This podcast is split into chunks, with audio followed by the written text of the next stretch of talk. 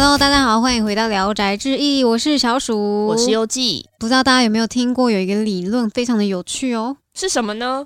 这是什么科学小学堂的那种问答方式啊？是什么呢？是什么呢？老师，老师，我好想知道，pick me，pick me，游记同学，我来回答你了，请说。也就是六度分隔理论啦，不知道你们听过这个？哎，嗯，有，就是朋友的朋友的朋友六成之内一定会有关联，对吧？对啊，虽然讲的很像白痴在讲话，但是没错，就是有科学家认为说，在这个世界上面，南端北端两个不认识的人。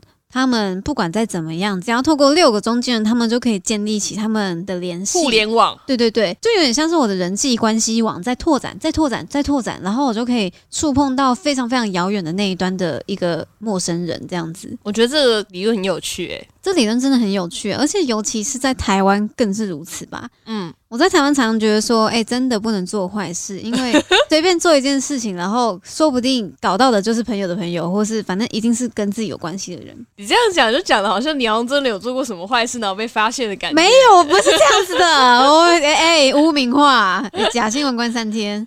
反正我觉得在台湾更有这件事的感觉。然后也是因为这个理论呢，让我相信。人跟人之间确实是有一个缘分在的哦。对，我觉得这种六度理论就很像是你抹灭不掉的缘分，就是它很像一个线，虽然它很抽象，但是它确实存在在那边的感觉。可是其实我觉得这种理论不一定要建立在缘分这个层面上，我觉得可以运用在很多事情，诶，像是比如说创作啊。哦，具体的说的话，应该说是假设你在写歌。或者是你的一个灵感的启发，都会是从，比如说先从一个点开始。啊，就是很像一个心智图啦，就是它一直往外延伸。对对对，它可能你想到 A 之后，他又会联想到 B、C，然后他会慢慢串联成一个越来越完整的样貌。没错，像之前我就有听过熊仔他分享他自己的一个创作歌曲的，你说唱老舍那个吗？对，嗯。比如说，他今天想要写一首有关于火车的歌，嗯，那他可能就会先把火车写下来，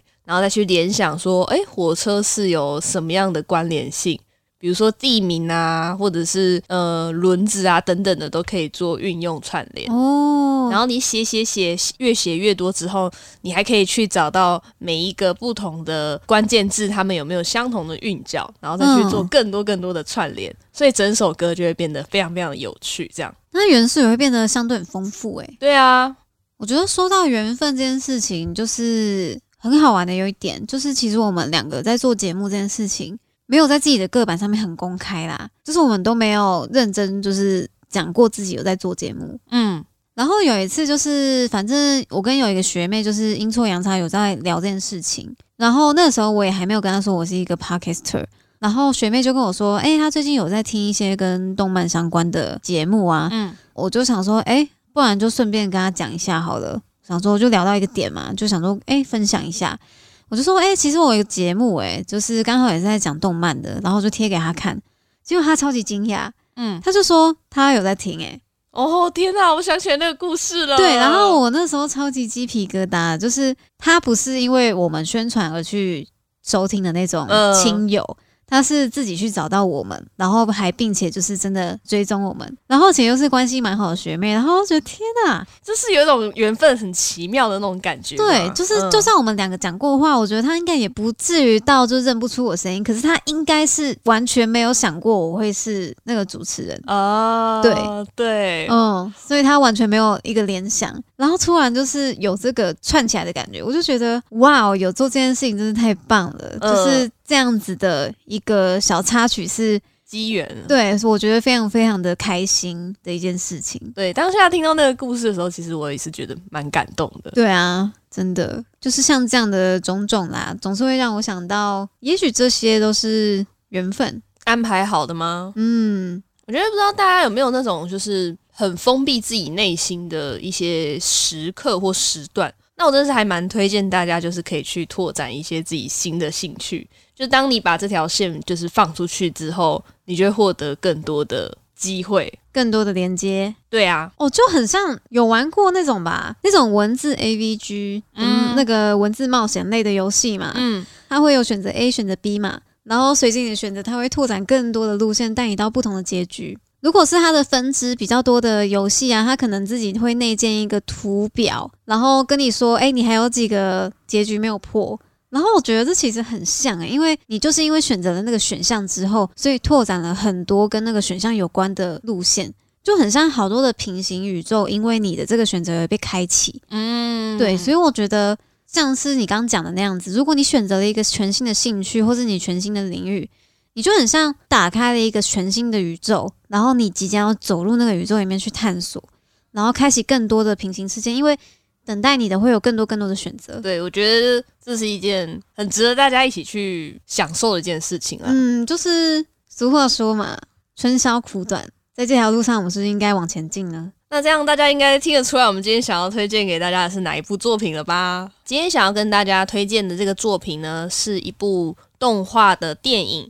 叫做《春宵苦短，少女前进吧》。那本作是二零一七年于日本上映的动画电影。那它是由小说改编成电影的啦。它在二零零六年是由深见登美叶所撰写的小说改编成的。这一个作品是还蛮多不一样的形式啊，像它在二零零八年的时候也有由琴音兰丸改编成的漫画，共有五册。电影的部分呢，就是大家熟悉的汤浅证明执导的一个电影的作品。那两位老师其实也不是第一次有合作的关系。深见登美彦老师的前作《四叠半青春迷走》，其实在二零一零年已经有由汤浅证明帮他指导改编成电视动画。没错，而且《四叠半青春迷走》它其实有几个译名啦，也有翻译成《四叠半神话大戏》。我觉得《四叠半神话大戏》应该是大家比较熟悉的名称。嗯，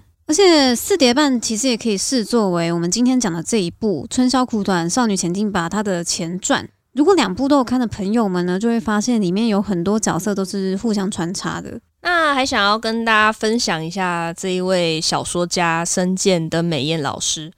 老师呢是从京都大学毕业的，所以他的创作的故事其实都是古色古香的京都那种风味啦。他的故事创作背景几乎都是发生在京都，没错。而且像是我之前有看过老师的《太阳之塔》，嗯，《太阳之塔》它也是围绕着京都这个地方，而且很有趣的是，你小说第一页翻开，它还会附一个京都的地图给你看。就可能会让你更身临其境吧。然后像我们这次讲到的《春宵苦短》，还有之前的《四叠半》，这些也全部都是在京都这个城市。而且比较特别的是哦，老师之前有点像自打嘴巴吧，他自己说过，其实他自己根本就没有很熟京都这个地方，但是他想要创作出来的是一种架空感的京都。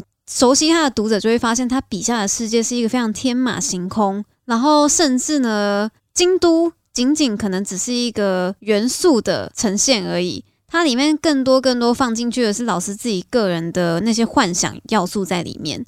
但是我觉得其实这样也很不错，因为你熟悉一个地方，你才有办法从这个地方去做更多的幻想。我觉得这可能也是深见老师为什么一定都要选择京都这个地方作为他的故事发源地吧。他自己就是京都大学毕业的，他一定是很喜欢这块土地，才会一直选择这里啊。我觉得还有一点吧，可能就是京都那种散发出来的那种神秘的氛围，也是很好发挥的一个地方。嗯，那深见登美彦老师呢，他就是跟同样是毕业于京都大学的另外一位小说家，叫做万城木学，他们两位呢就被誉为京大双璧，有种两大神的感觉吗？对啊，就种那个 门神左右竖立在京都大学两边的那种感觉。那像老师笔下的《春宵苦短，少女前进吧》，他的小说也有获得不少的奖项，那诸如说是三本周五郎奖啊，或是书店大奖，还有达文西杂志年度小说读者票选第一名等等的，算是一个还蛮有成绩的作品啊。嗯，那像刚刚小鼠提到的《太阳之塔》，也曾经获得了日本奇幻小说大奖。我觉得他在那个文坛应该算是非常有声量的，就是真的很厉害的一位老师啊！而且大家应该都很喜欢他笔下那种很难去复制的世界吧，就是一点都不无聊。而且我觉得这位老师他就是很像小朋友，因为我觉得一般人根本很难写出那种像梦境的世界。其实我自己在看森健老师的作品的时候，就很常会想象到金敏导演，他不是有一部作品叫做《盗梦侦探》吗？嗯，我就觉得它里面的场景跟《盗梦侦探》那种在梦境世界的感觉好像哦，就是大家好像在街上。随便一个高歌一曲就可以突如其来的举办一场游行的感觉哦！对，就是那种大家都敲锣打鼓上街，很欢腾的那种风情。对对对对对。那我觉得像这一个老师的这个风格啊，就跟他这一次负责指导的导演汤浅证明是非常非常的符合。哦，真的，他们的电波完全吻合在一起。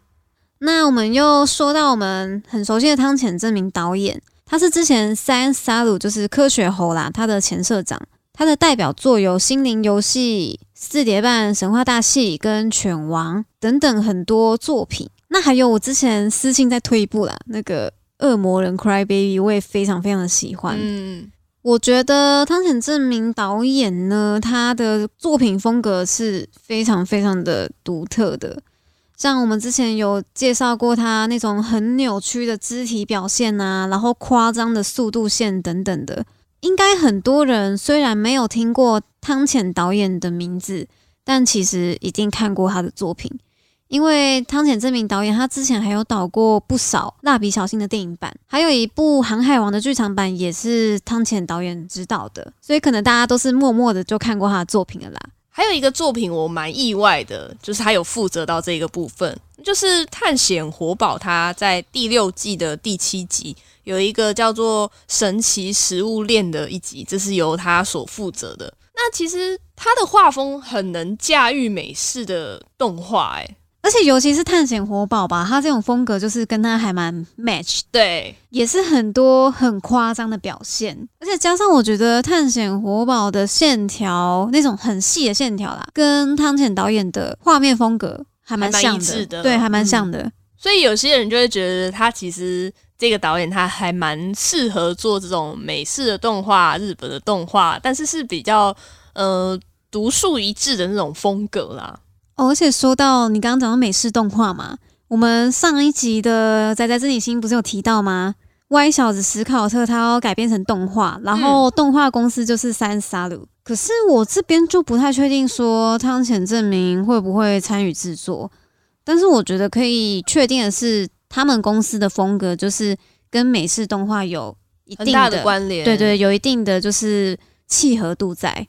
那像这个导演啊，他其实在他自己的作品之中有一个一直在挑战的一个算是母题吧，就是时间这个元素。其实在他之前有指导的一个长篇的作品《心灵游戏》里面也有玩到时间这个元素，还有跟深见老师合作的前作《四叠半神话大戏》也是有玩到时间这个元素。像今天要跟大家介绍这一个春宵苦短，少女前进吧。很有趣的一点是，这整个故事其实就是一夜一个晚上而已。对，它好多好多的情节都仅仅发生在一个夜晚之中，诶，超级有趣。而且我觉得我自己的观赏的体验是，我不会觉得这是仅仅只有一个夜晚，但是我却很享受其中。也不会觉得说这一个动画让我觉得非常紧凑，会觉得不舒服。我觉得整体的观看体验是很流畅、行云流水，然后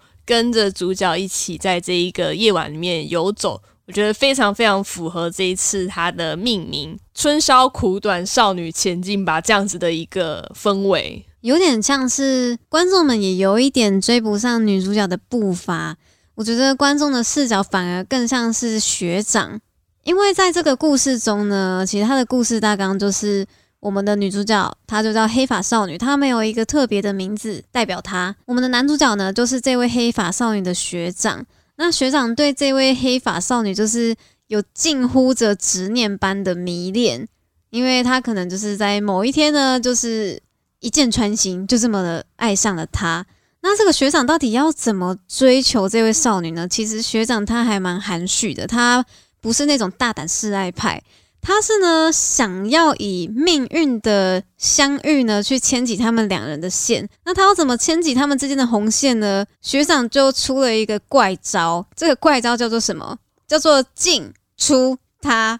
哦，又听起来有点怪怪的。不要觉得听起来怪怪的，这是一个简称。那我就来告诉你，这个简称是代表着什么呢？就是尽可能的出现在他的眼中，简称进出他。那为什么尽可能的出现在少年的眼中，可以像是命运一般的邂逅呢？他就是安排了各种奇异的场景，然后呢，无时无刻就说：“哎，你怎么在这？哎，学长，你怎么也在这里？”学长这个时候就会回答。哎，凑巧而已啦，这样子装帅的回答不下几百次了。那这个招数到底有没有在学妹心中构成了什么涟漪呢？答案我们是不知道的。不过呢，由此而知，学长就是这样的一个嗯怪怪人。那这就是一个故事的。前提啦，电影的序章一开始呢，他们是在一个婚宴之中，所有人呢都是享用的美酒。我们的女主角黑发少女呢，她也是非常非常开心的畅饮着手中的美酒。从这个地方开始呢，她的成人大冒险就开始了。为什么说是成人大冒险呢？大家不觉得夜游很有大人的韵味在里面吗？可能对中学生或是年纪比较小的。同学来说啦，没错，因为我们这个女主角呢，她其实也有点像是懵懵懂懂、不谙世事的少女，嗯，所以她非常的渴望那种大人韵味的夜晚生活。她由这杯酒开始呢，她就慢慢的走向了夜晚的街道中。她首先呢，第一个拜访的是酒吧，那她在酒吧里面又认识了很多很奇异的角色们。再由这些奇异的角色们带领着女主角一起去游走在仙豆町的夜晚。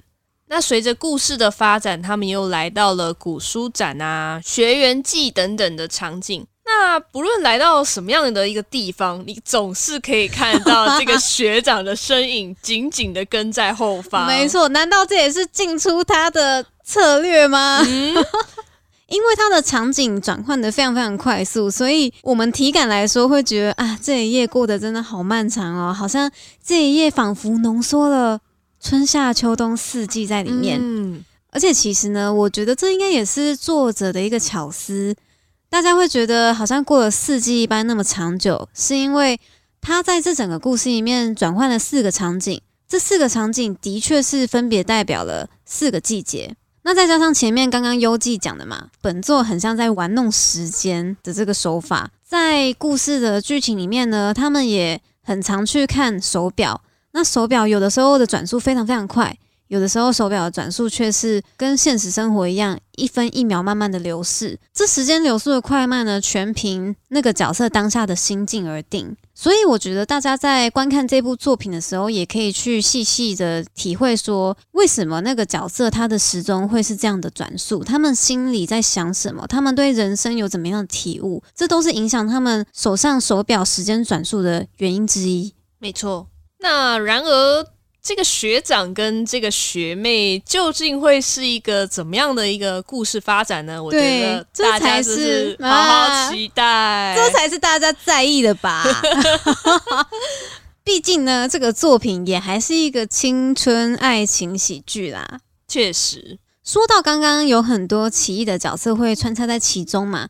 那有聊到说，《四叠半》这个作品是本作的前传的概念，所以《四叠半》里面有两个角色呢，也会在《春宵苦短》里面登场哦。那我们这边就先不讲，让大家去期待是哪两个角色登场在这里面喽，就当做一个彩蛋的概念吧。对，像这个作品里面其实也有非常非常多的彩蛋哦。没错没错，诶，像随便举例一个部分，就是他们在学员季的那一 part，因为他们都会有很多的快闪短剧表演。那这个时候，在台下的观众有一个镜头呢，它就是之前汤浅证明的另外一部作品，叫做《宣告黎明的鹿之歌》。他的三人主角呢，就在台下当观众，所以大家可能看到时候会吓一跳，想：哎，怎么又串场了？就很有趣。那说到本作的一个画面的呈现的感觉，我觉得很像在看一个舞台剧的表演呢。哦，就是因为大家的表现都偏比较浮夸一点、夸张一点，然后很多几何线条那种变形的感觉，嗯，然后要再加上他的音乐，我觉得这部作品的制作本身就是一个黄金三角。首先是小说的原作者深见登美彦老师，然后再来呢是担任封面插画的中村佑介老师，再来是这次的电影导演嘛汤浅正明导演。这三位呢，我觉得是一个非常非常合拍的三人组。没错，尤其是中村佑介老师，他有点像是赋予了这些人物的灵魂吧。没有中村佑介老师，就不会有那么鲜明的角色形象。而且再说到这部电影的音乐，音乐是由亚细亚功夫世代负责的。我之前可能有提到，是我一个很喜欢的的爱团，对我很喜欢的摇滚乐团。那我觉得为什么会请到亚细亚功夫世代？那也是因为中村佑介老师呢是。雅西亚功夫世代他们专辑封面就是美术的主视觉，一直以来都是由中村佑介老师担当的。我觉得这个作品就很像是一个缘分的一个汇集啊。然而其中，我觉得整个贵人可能就会是中村佑介吧，因为像是刚刚有提到的啊。深见老师跟汤浅证明两个人的电波合拍，然后再加上中村佑介跟深见老师之间的合作关系，还有中村佑介跟亚夏功夫世代的一个合作关系，导致了这个完美的缘分的结合。我觉得是，就是一切都是妙哉妙哉，就如同我们刚刚提及的缘分啦。而且有一段很有趣哦，在古书市集上面呢，它有一个很有趣的角色叫做古书之神。然后这个古书之神那时候就对我们的黑发少女就侃侃而谈，他就说，其实呢，书跟书之间呢，一直以来都是有一个彼此的连接性。可能这位作者因为哪一位作者的关系而写了这本书，那这本书里面呢又提到了什么句子？那这个句子又是出自于哪里？那这个句子呢，又影响了谁谁谁？反正呢，它就是一个很错综复杂的一个线路图的感觉吧。就是冥冥之中，好像一切的一切都扣着缘分这件事情。而且女主角在全剧当中，我觉得很贯穿的一个台词，也是她常常挂在嘴边的，这些都是缘分。所以我觉得在观看这个作品的时候呢，比起恋爱这个话题，我觉得缘分更是重要。像他最后还有一个场景啊，就是感冒生病的时候，传染病源也是一个缘分的串联吧。这很有趣，虽然放到现在呢，话会觉得很敏感，因为现在。状况就是说，干谁要被传染啊？都是你们这些烂病毒。但是故事背景只是一个小感冒啦，没有现在那个武汉肺炎那么严重。在故事里面，它就有点像是因为这个感冒的缘故呢，这样子间接散播出去，反而呢造就了人与人之间互相关照的情谊。哇，体现在这个时代真的是，嗯，哇哦。现在的话，这个会是人与人之间的。友善的情谊吗？不会，这是一个仇恨链。现在我觉得这个不通用了，趋缓了啦，趋缓了啦，不要那么严格哦。我身边还是一堆恶雀，真的是，嗯，真的是，嗯嗯。那总的来说呢，我觉得这一部非常诙谐有趣的作品，很适合在一个需要醍醐灌顶的时候看吧。当你脑子哪里卡住的时候，需要一个豁然开朗的时候，你看这一部，说不定会有一些新的体悟。我觉得是会的耶，因为有时候你在生活之中，就是会有一种哎呦呀卡住的那种感觉，卡卡的这样。对，然后就是觉得好像少一点什么，少了一点冲动，少了一点那种动力，就是 something，就是但是你就是找不到那个点到底是什么的时候，你去看这一部，你可能就会突然就想说啊，原来就是那个东西的那种感觉，嗯。我觉得啊，这一个作品还带给我另外一个感受，就是关于时间这个部分。我觉得提及到本作的名称“春宵苦短”这件事情，我觉得我们的人生真的是有限的，不能说一定要把握时间，还是什么这种什么狗屁道道的那种屁话。但就是我觉得你在你的时间，或者是你要把你的人生活成是一个怎么样的速度。是这个作品带给我们最大的一个体会吧。像刚刚小鼠在前面有讲到说，电影中的人物他们的手表是在以一个什么样的速度在进行着时间的推移，每一个人的答案可能都会是不一样的。我觉得也很像之前不知道在哪里听到的一句话，就是每一个人都有自己的时区吧。这件事情，嗯。有时候不用急躁，就是在自己的时区呢，过好自己的时间，可能就是最适合自己的生活方式。对，而且我真的还蛮讨厌，就是那种会来对你的时区那种说三道四那种家伙，你知道吗？很气，很气。因为我觉得，虽然有时候可能一直停滞不前的那种感觉，的确可能会需要别人的那种提醒，但有时候你可能会自己本身就有一个安排，有一个时序，但别人却一直催促着你。对，真的好懂。我就觉得，Oh my God，闭嘴，Shut the fuck up，好凶啊！机关枪给你，拿去拿去。好了，太气了，等一下，等一下，冷静一点，冷静啊。那我其实看完这个作品，有一个还蛮感动的一个地方吧，就除了时间这个话题以外，因为我们刚刚不是说到这个作品很适合在你需要一点思想的碰撞的时候去观赏吗？嗯，有时候你真的卡住的时候，就是需要一个画面去提醒你。现在是一个怎么样的一个情形的时候，我觉得就很适合观看汤浅证明老师指导这个作品，因为他的画风真的是，我觉得就是很不羁的感觉啊，是没有什么能够束缚住他，对，那种自由自在，根本就是他有点像是一个没有形体的东西，你连拦都拦不住。因为我自己本身其实还蛮喜欢刚刚提到的《探险活宝》这一个动画，嗯。它在我很多时期都给我一些不一样的想法，或者是全新的一个思考的方式。但我觉得它给我的是从画面之中得到的。他不会特别告诉你说，我们现在这个画面是一个怎么样的事情，嗯，而是因为这个画面真的太具冲击性了，所以你会从这个画面之中联想到你自己的一个答案。我简单来说，就是你大脑在心爆啊，就是这样嘛，也可以这样讲啦。所以我觉得这个动画电影真的是非常非常值得推荐给大家，我自己是非常非常喜欢。你用了四个非常，那就是真的很爱耶。对啊，虽然说啦。因为它的叙事方式真的是有点太过于抽象了哦，对，而且其实我很惊讶你喜欢这一部，诶，我一直想说这一部会不会太电波？它的叙事真的很跳跃，然后你可能会有点跟不上里面大家的思考逻辑。然后你说你喜欢，其实我真的很惊讶，诶，哦，真的吗？对啊，但我很开心啦，因为他给我的真的是还蛮多不一样新鲜的东西，但我觉得这都是我自己去碰撞出来的。那你觉得你最大的收获会是哪一点？有点像是你获得了新的行动派嘛，就行动力的部分嘛。因为你看，就是黑发少女，就是想到什么就做什么。你觉得你有被她影响吗？我觉得我被最大的影响应该是刚提到的那个古书之神的联想的这一个部分哦。你开头也有提及过的，对。